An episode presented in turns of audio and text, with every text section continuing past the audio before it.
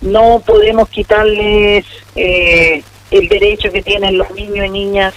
los jóvenes, de poder despedirse, poder tener una ceremonia donde se le entregue el certificado de, licenciatura con, eh, con sus compañeros, en los cuales han estado tantos años, imagínate los cuartos medios. Entonces, eh, la verdad que elaboré un, protocolo ahí para que lo difundiera en, con cada uno de los directores. Un protocolo básico ahí de, medidas de higiene para evitar contagio ese día, para estar eh, guardando la, la distancia, la distancia física entre las familias